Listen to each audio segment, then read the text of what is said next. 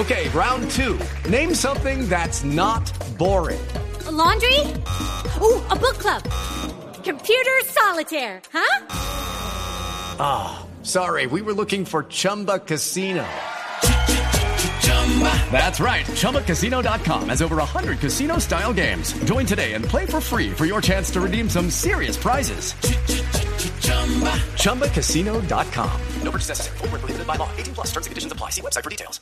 A pesar de la oposición que han expresado varios sectores en torno a la venta de Isagen, el gobierno insistió en las bondades de su venta y ha revelado cuáles serían las vías que se pretenden construir con estos recursos. Laura Quisen. Buenos días. El gobierno nacional estima que unos 25 proyectos que representan inversiones superiores a los 25 billones de pesos generarán unos 200 mil empleos durante la etapa de construcción. Son candidatos a ser financiados con la venta de Isagen.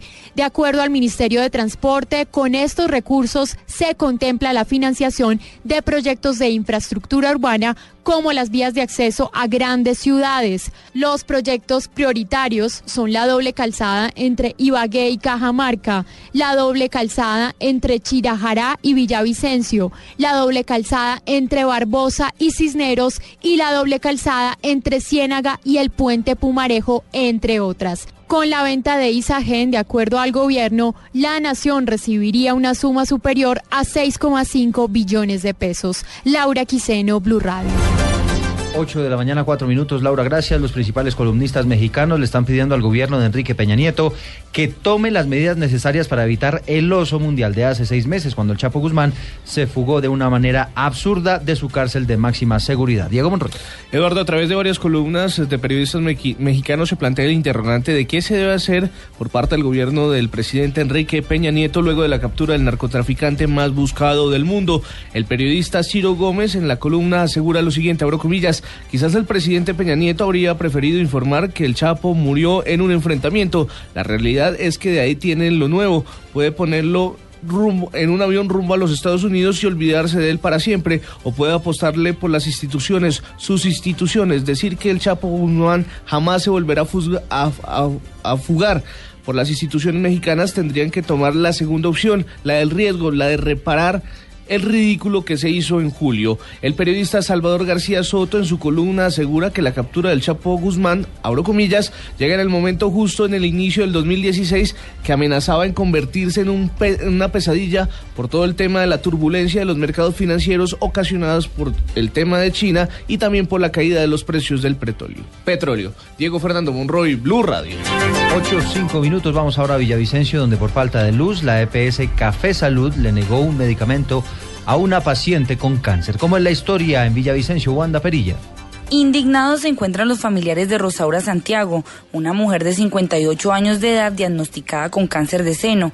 Café Salud, antes en funcionamiento como Salucot, le negó la entrega de medicamentos porque según una funcionaria les habían cortado el servicio de energía por falta de pago.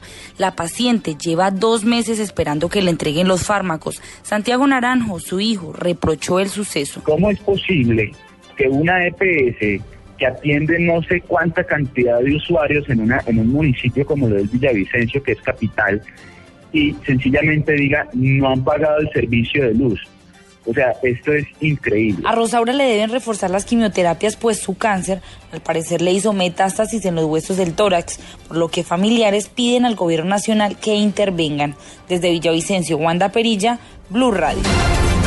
8 o 6 minutos, un incendio en Santander consumió 20 hectáreas de bosques. Las autoridades volvieron a llamar la atención de la comunidad porque la mayoría de estas conflagraciones se presentan por provocaciones y por intenciones humanas. Vamos a Bucaramanga, allí se encuentra Verónica Rincón.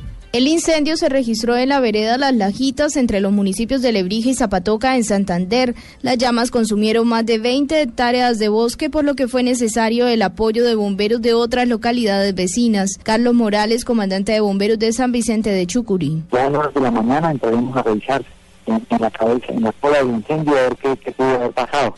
Eh, pues no se descartan eh, eh, de personas que están haciendo quemas indebidas o posiblemente una, un transformador pudo haber ocasionado el incendio. Esas son versiones que estamos recogiendo en este momento. Las autoridades reiteraron el llamado a la comunidad para que evite quemas, teniendo en cuenta que con las altas temperaturas el fuego se propaga más rápido.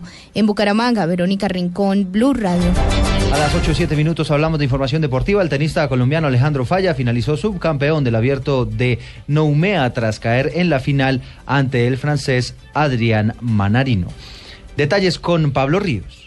Con parciales de 7-5, 2-6 y 2-6, la raqueta vallecaucana perdió contra Adrián Manarino, número 47 del mundo, en la final del Abierto de Noumea, Nueva Caledonia, que se juega en Oceanía como preparación del Abierto de Australia, que es el primer Grand Slam del año. A pesar de la derrota, Falla se mostró conforme por haber llegado a esta instancia en su primer torneo de la temporada. Fue una semana buena, primera semana del año, siempre estar en la final es importante para la confianza. Eh, me hubiera gustado ganar y lo intenté, pero bueno, tener un rival fuerte al enfrente. Eh, ahora seguir para lo, para lo que resta de, de, la temporada por Australia, que solo queda un torneo, el abierto de Australia, la clasificación. Voy motivado, con confianza. Por otro lado, en el abierto de Doha, Qatar, hoy a las 10 de la mañana, Novak Djokovic y Rafael Nadal definirán al campeón, mientras que en el ATP 250 de Brisbane, Roger Federer y Milo Raonic repetirán la final del año pasado en la que el suizo se quedó con la corona.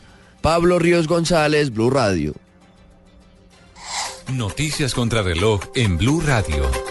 Ahora son las 8 de la mañana, 8 minutos. Noticia en desarrollo. La canciller Angela Merkel dijo que está de acuerdo con la posibilidad de expulsar a los refugiados que hayan vulnerado las leyes de su país.